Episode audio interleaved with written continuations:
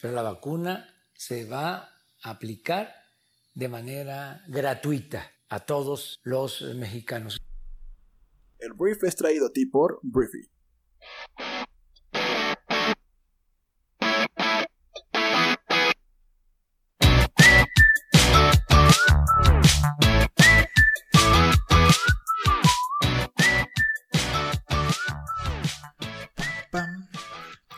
Buenos días, bienvenidos a esto que es el Brief, el programa en el cual puedes conocer las noticias más importantes del mundo en cuestión de minutos. Yo soy Arturo Salazar, tu anfitrión y uno de los fundadores de Briefy, y el día de hoy vamos a hablar de noticias.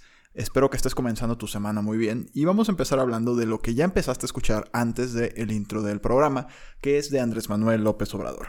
El presidente de México aseguró este domingo que la vacuna producida en conjunto por la Universidad Oxford y AstraZeneca se pondrá a disposición de la ciudadanía de manera universal y de manera gratuita durante el primer trimestre del próximo año. Entonces, de lo que no te mostré, porque era un discurso en un video que subió a Twitter y a YouTube de 5 minutos, es que Andrés Manuel dijo que se piensa que ya vamos a poder utilizar esta vacuna en el primer trimestre del próximo año, con un plan de vacunación nacional, va a ser universal al alcance de todos. El propósito es que se termine la fase 3 de experimentación para que en principios de noviembre se entreguen los resultados a la COFEPRIS, que la COFEPRIS es la institución en México que valida y que autoriza el uso de los medicamentos en general en nuestro país, y que la COFEPRIS, bueno, haga la valoración sobre la calidad de la vacuna para decirnos si es buena, Digo, lo va a decir Oxford y AstraZeneca, pero la COFEPRIS también tiene que decirlo. Y de inmediato iniciará el proceso de fabricación. Se va a hacer esta vacuna en Argentina y en México, que era algo que ya habíamos comentado en este programa. Entonces, Andrés Manuel detalló que el costo de la vacuna sería de aproximadamente 4 dólares. Sin embargo, expuso que ese precio no lo pagará la ciudadanía debido a que en México esta será financiada por el gobierno, lo cual era algo pues predecible. Entonces, fue el mensaje de Andrés Manuel. Son buenas noticias que podamos ver en el horizonte cuando vamos a tener una vacuna en circulación en nuestro país. Para cualquier mexicano y mexicana es una buena noticia también que el gobierno vaya a asumir los costos y sobre todo más que el costo, la parte de la distribución universal. Porque imagínate cómo hubiera estado toda la lucha por conseguir una dosis si tu familiar o tú mismo estás en peligro de morir. Entonces, eso es lo que dice el presidente de México. Y en otro de los comunicados que el presidente de México emitió este fin de semana es que eh, Andrés Manuel afirmó este sábado que en lo que va de agosto se han recuperado 52 mil empleos formales. Dice que está contento que ya empezamos a recuperar los empleos perdidos. López Obrador recordó que en marzo de este año había inscritos en el Seguro Social 20.500.000 trabajadores y hasta el viernes había un total de 19.548.000 trabajadores. Si hace las matemáticas son casi un millón de empleos y pues después de ese un millón de empleos pues ahora tenemos 52.000 empleos formales generados en el mes de agosto, lo cual por supuesto que es una buena noticia. Yo solamente insisto, si los empresarios hubiéramos tenido un apoyo por parte del gobierno que nos hubiera permitido contar con flujo de efectivo, o sea, cash, o sea, dinero para mantener nuestras operaciones, tal vez no hubiéramos perdido un millón de empleos en dos meses. Entonces, bueno, que la economía se va a recuperar, por supuesto, somos mexicanos. Somos mexicanos y nos levantamos de lo que sea. Entonces, bueno, las noticias de Andrés Manuel, las dominicales fueron esas, más de 52 mil empleos formales generados en lo que va del mes de agosto y tendremos vacunas contra el COVID-19 de manera gratuita y universal en el primer trimestre del año 2021. Hablemos de temas internacionales y vamos a hablar de Estados Unidos, porque es una mala noticia. Tristemente, murió este fin de semana Robert Trump. Eh, Robert Trump es el hermano menor del presidente más naranja del mundo, Donaldo, Donald Trump.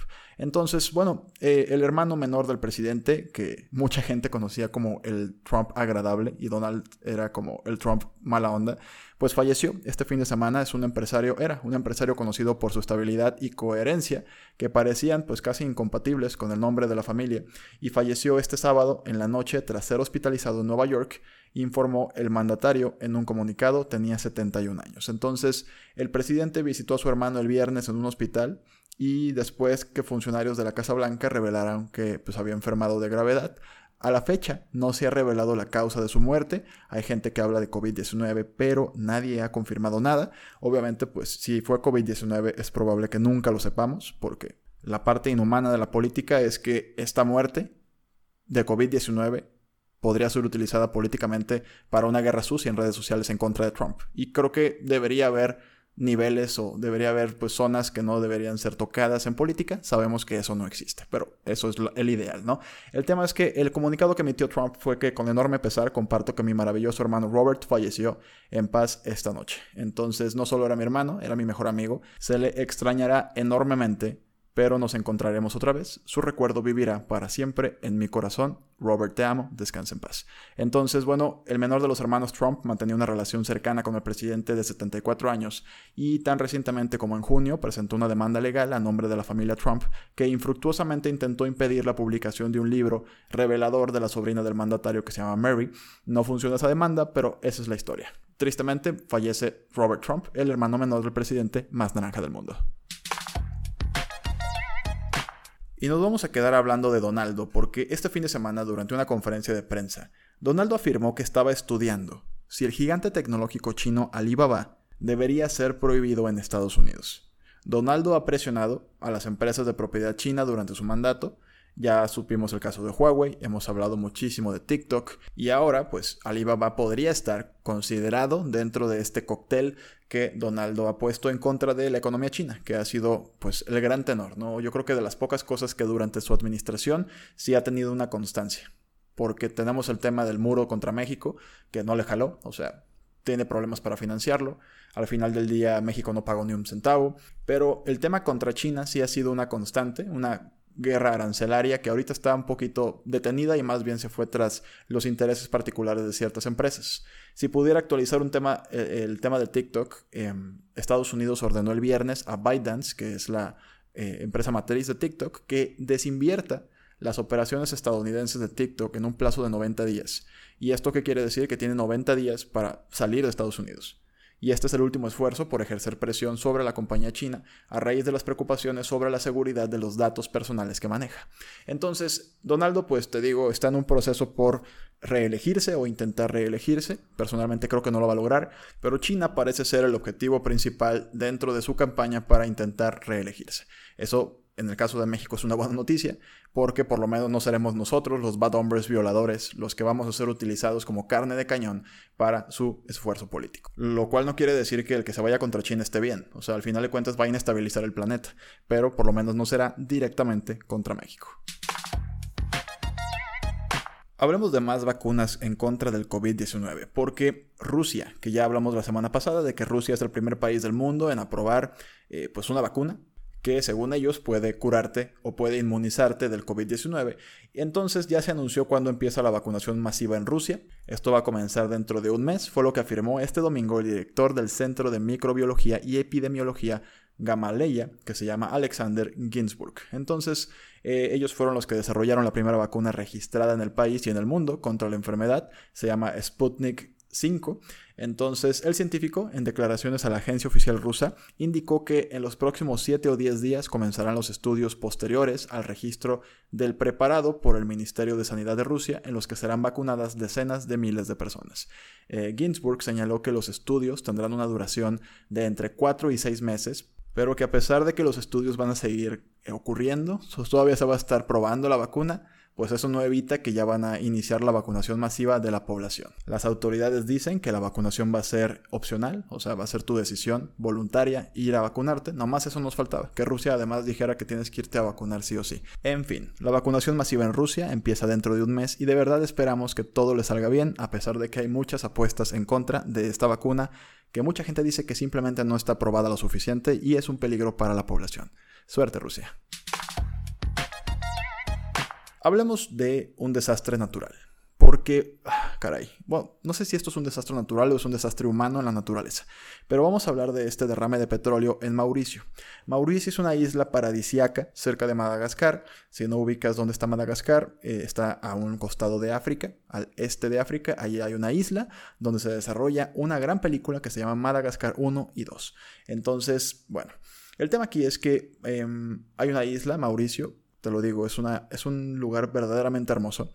Y el 25 de julio, un barco llamado el MV Wakasho encalló en un arrecife de coral, con 4.000 toneladas de combustible, provocando una emergencia ecológica.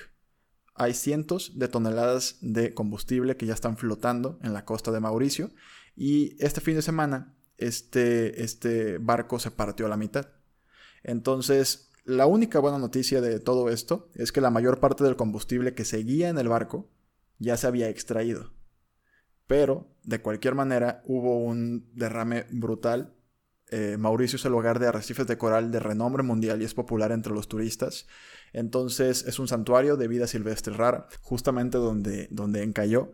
Entonces, bueno, Mauricio ha dicho que buscará una compensación por la fuga del propietario y la aseguradora, y la empresa japonesa Ganashiki Shipping se ha comprometido a responder a las solicitudes de compensación tristemente aquí el dinero mm, es lo de menos. O sea, obviamente va a servir para poder restaurar toda esta zona, pero caray, eh, lo, que, lo que le pasó a este lugar es, es, terrible. O sea, ¿qué tan grave es el derrame?